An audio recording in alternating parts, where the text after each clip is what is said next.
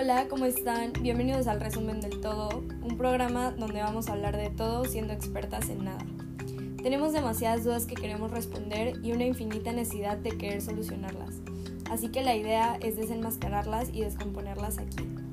Esta va a ser nuestra reflexión de cómo nos conectamos con el mundo y con nuestra actualidad. Aquí es donde explicamos grandes temas en pocas palabras.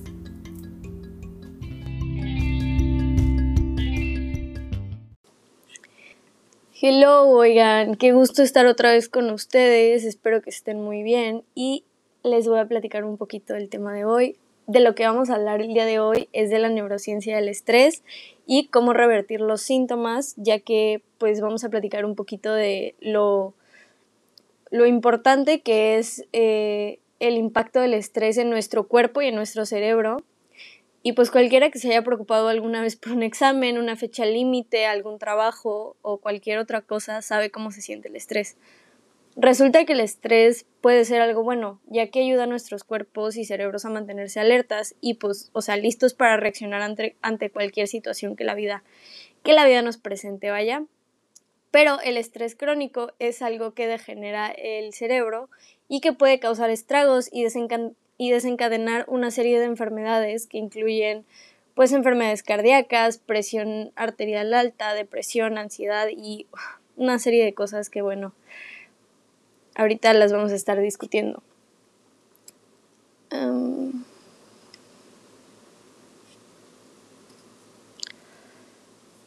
a ver, vamos a ver. Ok. En la actualidad, los neurocientíficos están comenzando a revelar cómo el estrés crónico cobra un precio muy alto a las personas que lo sufren, ya que al hacerlo están reconstruyendo cómo el estrés de los padres afecta a sus hijos y las características bioquímicas y los marcadores del estrés en los niños, y cómo las células cerebrales influyen en la respuesta del miedo y la ansiedad. Debido a que el estrés a corto plazo es fundamental para pues nuestra supervivencia, ¿no? O sea, el estrés se encarga de la respuesta de fight or flight, o mejor conocida como de lucha y huida en español, que permite a los instintos naturales responder rápidamente a señales de peligro. Entonces, cuando nos sobresaltamos o estamos muy estresados o, encontramos, o nos encontramos en una, en una situación de riesgo, el centro del miedo del cerebro, que es la amígdala, activa nuestro nuestros, todos nuestros sistemas ante la respuesta al estrés y se libera una serie de hormonas, ya que, eh, bueno, la hormona que se libera es el, es el cortisol y empiezan a aumentar los niveles de glucosa, se acelera la frecuencia cardíaca y aumenta el flujo sanguíneo. Este, esto haciendo que nuestro corazón lata pues, muy muy rápido y esta respuesta nos permite responder a una amenaza. Una vez que ha pasado el peligro, el sistema trabaja para devolver los niveles hormonales a la normalidad, a devolver nuestro, este, ay, me fue el nombre. Perdón. A devolver nuestro, nuestro ritmo cardíaco a la normalidad, a devolver todo a como estaba antes. Pero cuando el estrés es crónico, estos sistemas están amplificados todo el tiempo. O sea, las hormonas son importantes para la respuesta de lucha y huida y pues esto puede provocar una serie de problemas digestivos, indigestión, gastritis, problemas para dormir, eh, debilitar nuestro sistema inmunológico debido a que pues, los niveles hormonales no están adecuados en la sangre. Entonces el cuerpo empieza a atacar este, pues, estas sustancias que no deberían estar ahí y hace que una persona sea más susceptible pues, a virus o a problemas de salud crónicos, debido a que el estrés cambia la forma en la que las neuronas del cerebro se comunican entre sí. Según muchísimos estudios, el estrés crónico afecta la función cerebral de múltiples formas, ya que puede interrumpir la regulación de la sinapsis, que es la comunicación que hay entre tus neuronas, lo que resulta en una pérdida de sociabilidad y pues la gente comienza a evitar las interacciones con otras personas. El estrés también puede matar las células cerebrales e incluso reducir el tamaño del cerebro. Incluso se ha probado que a que reduce la cantidad de materia gris en el cerebro. Y puede lastimar la corteza prefrontal, que es el área del cerebro responsable de pues, donde se almacena la memoria y donde se procesa el aprendizaje. Se cree que el cortisol crea un efecto dominó que conecta varias partes entre el hipocampo y la amígdala, de manera que podría crear un círculo vicioso al crear un cerebro que se predispone a estar en un constante estado de lucha o huida, según Christopher Bergland, que escribe en Psychology Today. Esto quiere decir básicamente que el cerebro se... El cerebro es el órgano con mayor plasticidad de todo, de todo el cuerpo. Esto debido a que eh, lo puedes entrenar o predisponer a una serie de situaciones. Y el hecho de que predispongas a tu cerebro a un estado de lucha y huida eh, es algo muy nocivo para tu salud y para tu estado mental, debido a que obviamente estás constantemente sintiéndote en riesgo y bajo el estrés de encontrarte en situaciones en las que estás en peligro, entre comillas. El estrés crónico no solo conduce a una función cognitiva deteriorada, deteriorada, sino que también puede provocar otros problemas importantes. Ahora, ya que hablé de todo esto súper scary, que suena súper terrorífico de cómo funciona el cerebro y cómo influye el estrés en tu cerebro y en tu cuerpo, eh, hablemos un poquito de la plasticidad, que era lo que estaba mencionando. La neuroplasticidad se refiere a las formas en las que las vías neuronales pueden volver a formarse en el cerebro. Es cierto que estas vías, como las que se encuentran entre el hipocampo y la amígdala, pueden dañarse debido a una exposición constante al estrés, como ya les había mencionado, pero tales cambios no son permanentes. Si bien el estrés puede afectar negativamente el cerebro, el cerebro y el cuerpo también es posible que puedan recuperarse. Eh, la edad tiene una correlación directa con la posibilidad con el aumento de la posibilidad de poder eh, de poder revertir este efecto en el que el cerebro se sigue haciendo daño a sí mismo.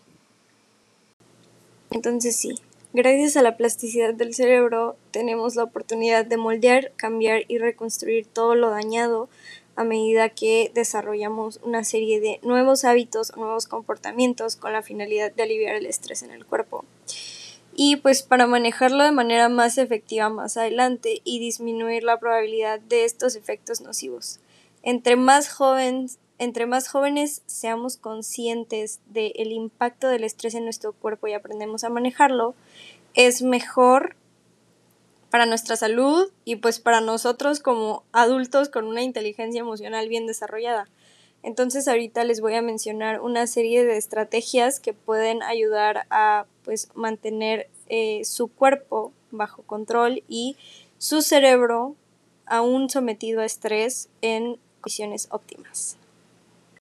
Empezamos con la primera sugerencia y la primera sugerencia es la sugerencia más cliché del mundo porque es la que todo mundo todo mundo hace y es el ejercicio. El ejercicio ha sido establecido como ser un, eh, una actividad física muy beneficiosa en contra al estrés crónico, debido a que combate la inflamación provocando una respuesta antiinflamatoria, además de que el ejercicio aumenta la neurogénesis, que es la producción de nuevas células cerebrales. Por lo tanto, eh, si tú ya has vivido con estrés crónico y te han sucedido todas estas cosas super scary en las que dañas a tu cerebro, eh, amplías la posibilidad de que se generen nuevas células cerebrales para mayor contacto y mayor sinapsis y seas más sharp. Eh, y estas células cerebrales son eh, regeneradas en áreas importantes como por ejemplo el hipocampo, que es una de las partes del cerebro que como mencioné previamente, tiene respuesta directa ante el estrés. Además de que el ejercicio mejora tu estado de ánimo por medio de la liberación de hormonas como la serotonina y la oxitocina que te ayudan a regular tu ritmo cardíaco después de someterlo, por ejemplo, al cardio, después de salir a correr. Eh, la, la oxitocina y la serotonina se liberan con la finalidad de bajar tu ritmo cardíaco y relajarte una vez que estás en descanso. Además de que mejoran la cognición, que es la capacidad de recordar, y la salud física. Ok, mi siguiente herencia también va a parecer súper cliché, pero escúchenme, denme la oportunidad de explicárselos un segundo y van a entender 100% por qué lo estoy haciendo.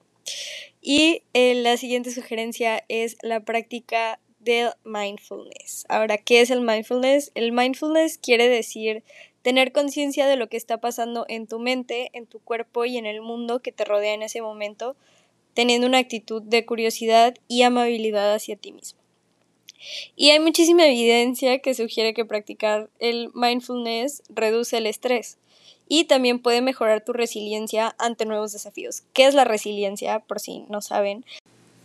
mi siguiente sugerencia es empezar a poner las cosas en perspectiva. Esto debido a que muchas de nuestras preocupaciones a menudo vienen de nuestra percepción de los eventos y de las cosas que nos rodean.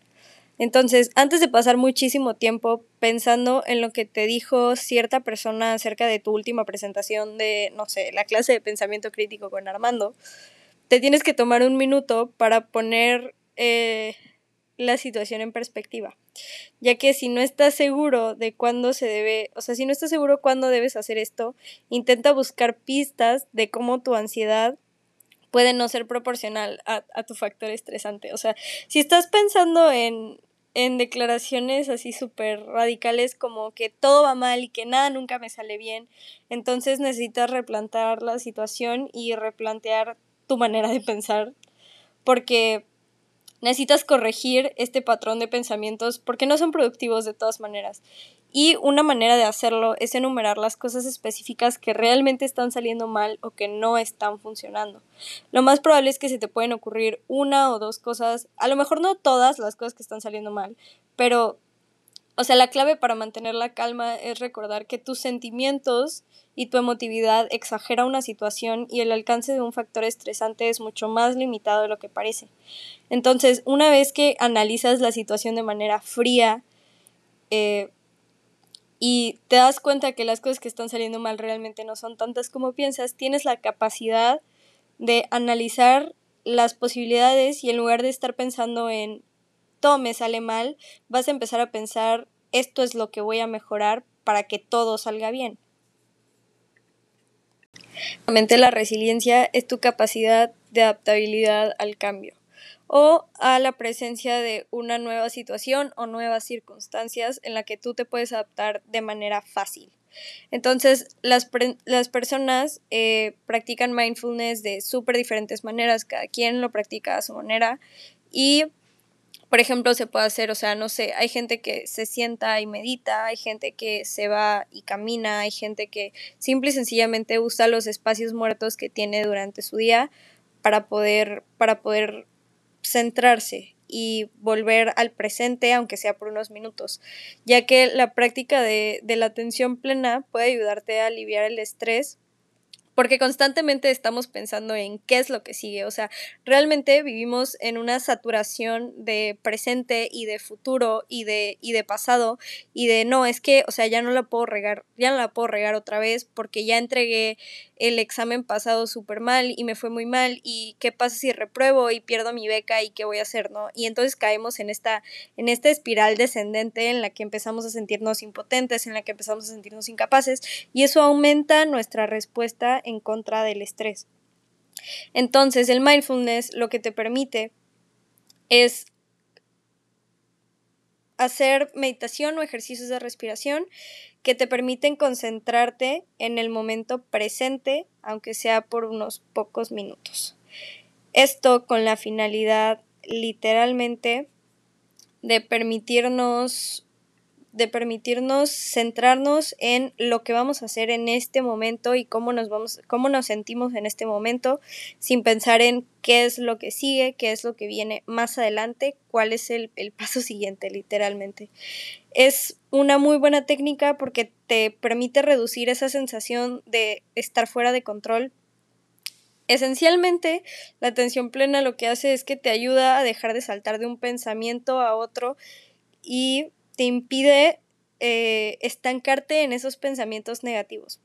En general a mí, en lo personal, me parece una excelente manera de manejar un día que está yendo demasiado rápido y que sientes que ya no puedes seguir y te permite continuar con tu día de una manera muchísimo más calmada, centrada y productiva porque te, te permite te permite parar, te permite parar ante esta, ante, ante esta, o sea, ante esta actualidad que va tan rápido en la que ni siquiera nos da tiempo de, de razonar qué es lo que está sucediendo en nuestro entorno, porque siempre estamos pensando en qué es lo que sigue y en qué es lo que viene más adelante. Y mi siguiente sugerencia es empezar a poner las cosas en perspectiva. Esto debido a que muchas de nuestras preocupaciones a menudo vienen de nuestra percepción de los eventos y de las cosas que nos rodean. Entonces, antes de pasar muchísimo tiempo pensando en lo que te dijo cierta persona acerca de tu última presentación de, no sé, la clase de pensamiento crítico con Armando, te tienes que tomar un minuto para poner eh, la situación en perspectiva.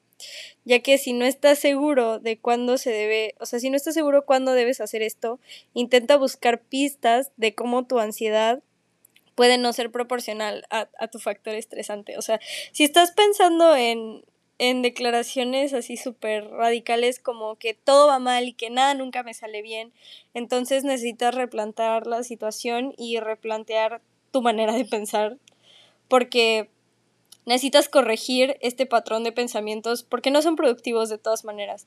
Y una manera de hacerlo es enumerar las cosas específicas que realmente están saliendo mal o que no están funcionando. Lo más probable es que se te pueden ocurrir una o dos cosas, a lo mejor no todas las cosas que están saliendo mal, pero o sea, la clave para mantener la calma es recordar que tus sentimientos y tu emotividad exagera una situación y el alcance de un factor estresante es mucho más limitado de lo que parece. Entonces, una vez que analizas la situación de manera fría eh, y te das cuenta que las cosas que están saliendo mal realmente no son tantas como piensas, tienes la capacidad de analizar las posibilidades y en lugar de estar pensando en todo me sale mal, vas a empezar a pensar, esto es lo que voy a mejorar para que todo salga bien. La sugerencia, si no me equivoco, que les estoy haciendo el día de hoy es que aprendas a utilizar tu sistema de apoyo. Es muy tentador para muchos de nosotros el intentar hacer todo por ti mismo, el, el intentar hacer todo por ti mismo para estar tranquilo, para sentirte productivo, eh, pero tenemos que aprender a reconocer nuestras debilidades y tenemos que aprender a pedir ayuda cuando la necesitamos, ya que este, este pensamiento de que yo puedo hacer todo solo y no necesito de nadie es un pensamiento completamente ineficaz. Lo que necesitamos aprender a hacer es aprovechar nuestro sistema de apoyo cuando una, cuando una situación es demasiado desafiante y nos empieza a hacernos sentir abrumados. Todos tenemos a alguien en el trabajo o en la escuela o en un trabajo de equipo o familiares apoyándonos y listos para podernos ayudar de la mejor manera para sacarnos adelante en una situación difícil. Lo que tenemos que aprender a hacer es identificar a estas personas en nuestra vida y hacer un esfuerzo por buscar sus conocimientos y ayuda cuando las necesitemos. Ya que algo tan simple como hablar de sus preocupaciones con su mamá, con su tío, con su hermano, con su amiga, con su novio X y Z, te da una salida a la ansiedad y al estrés, o sea, vocalizar lo que nos está molestando en ese momento eh, nos, nos permite validar esas emociones, pero no dejar que nos consuman y no dejar que, que, que tomen posesión de nosotros como si eso es lo único que hay dentro de mí. Nos permite tener una nueva perspectiva de las situaciones, como había mencionado anteriormente, y la mayoría de las veces otras personas pueden ver una solución que nosotros no podemos porque no están tan involucrados emocionalmente en una situación y también porque pues pedir ayuda va a calmarte a ti mismo y también va a fortalecer relaciones con las personas en las que, en las que confías. Esto debido a que expresar nuestras experiencias y nuestras las cosas que nos están abrumando tienen un efecto positivo en la salud de, de nosotros mismos, básicamente. Y el cuarto y el más importante que les voy a dar el día de hoy es, bueno, que a mí me parece el más importante también, es que es muy importante cambiar nuestra actitud hacia el estrés. Esto debido a que una vida sin estrés pues no solo es imposible, sino que probablemente también sería súper aburrida y nada interesante. Y de hecho, un cierto grado de estrés es súper útil para el, para el crecimiento. Entonces, en lugar de luchar para no, para no tener estrés, hay que esforzarnos para tener respuestas más saludables personales hacia el estrés. Y hay una plática súper interesante que se llama How to Make Stress Your Friend. Este, es buenísima, la verdad la escuché como investigación de este podcast y les voy a mencionar más o menos unos consejos que, que platica pues esta, esta psicóloga que se llama Kelly McGonigal. Bueno, básicamente les voy a hablar un poquito de qué, qué es lo que está sucediendo. La palabra que no es que le quería decir doctora, pero es psicóloga. Ella dice cómo cambió su forma de pensar. Esto debido a que, a que ella dedicó toda su vida a pensar que el estrés era el enemigo y cómo los efectos eh, físicos del estrés eran algo súper negativo y súper pues malo para la salud, ¿no? Eh, entonces ella habla de que a lo largo de su plática, ella analiza tres estudios que arrojan una luz ante la respuesta al estrés y cómo reprogramar nuestros pensamientos al respecto para hacerlo más saludable. Esto debido a que la gente cree que los signos visibles del estrés como la duración y el aumento de la respiración significan que el estrés se ha apoderado de ellos y que el cuerpo no lo está manejando bien. Pero en lugar de pensar en lo que va mal, ella argumenta con fuerza para centrarse en lo que va bien. Y aquí es donde se pone medio tricky la situación. Y es que los participantes que aprendieron a ver la respuesta del estrés como una ayuda para su desempeño, estaban menos estresados, menos ansiosos y más confiados. Pero el hallazgo más fascinante fue cómo cambió su respuesta física ante el estrés, ya que normalmente cuando una persona se siente estresada, lo que pasa es que sus vasos sanguíneos se contraen. O sea, como aumenta la presión sanguínea, la presión sanguínea, los vasos se contraen para para como respuesta ante el estrés. Y si se prolonga este estado, eh, puede haber problemas de salud y problemas cardiovasculares. Pero en un estudio en particular, eh, aquellos que veían los efectos del estrés como útiles no, no, presentaban esta tensión en los vasos sanguíneos. En comparación con los que veían el estrés como algo negativo, este, estas personas no presentaban ningún, ningún síntoma ningún síntoma físico. Entonces, eh, creo que algo tan sencillo como reprogramar nuestra respuesta ante el estrés y, y, y, ver el estrés como algo negativo, creo que el reconocer su presencia es muy importante, pero no solo reconocer su presencia, ni, sino que reconocer qué es lo que nos permite esta respuesta hacia el estrés, porque realmente el estrés es, es nuestro instinto de supervivencia tratando de, permitirnos salir de, una, un problema o de una situación. Entonces, ver el estrés como algo, como algo bueno es una forma mucho más saludable de vivir. Y probablemente la próxima vez que tu corazón esté latiendo con fuerza por el estrés, vas a acordarte de este pequeño estudio y te vas a dar cuenta que es mi cuerpo ayudándome a enfrentar este desafío. Y cuando ves el estrés de esa forma, pues tu cuerpo te cree, o sea, mind over matter a veces. Este, y creo que creo que es muy importante porque entonces ya no te presentas el estrés como, ay, me voy a morir mañana porque vivo estresada. Es, puedo con esto y con muchísimo más y, y esta respuesta simple y sencillamente es mi cuerpo tratándome de sacar de esta situación. Y es poder más, O sea, lo importante es que una vez que sintonizas tu mentalidad a que el estrés es algo bueno, creo que es un filtro que colorea la experiencia y la situación a la que te vas a someter. Entonces, eh, ¿cómo respondes cuando los que te rodean hablan de su estrés? O sea, no significa cambiar solamente tu manera de pensar y creer que todo lo malo se va a volver algo bueno, sino que te da la capacidad de darte cuenta que las oportunidades de aprendizaje y de crecimiento a medida que intentas hacer frente a cosas que son difíciles y desafiantes, eh, las tienes que empezar a ver como un ejercicio para poder, para poder sostener ese, ese crecimiento propio, ese, ese, ahora que ya hice esto, que me pareció súper difícil, el siguiente reto, sea más difícil o sea más fácil, sé que lo voy a poder lograr. Una vez que empiezas a reconocer su, su estrés y empiezas a, a, ponerle un nombre y qué está en juego y por qué me importa, o sea, por qué estoy estresado con respecto a esto, qué respuesta reflejaría mejor tus valores, tus metas y a dónde quieres llevar. O sea, cómo puedes conectarte con la motivación detrás de este estrés en específico. Si necesitas luchar, si necesitas escapar, si necesitas participar, ¿qué es lo que necesitas hacer para encontrarle un significado y crecer ante este estrés? Y obviamente también tienes que empezar a concentrarte en tus recursos.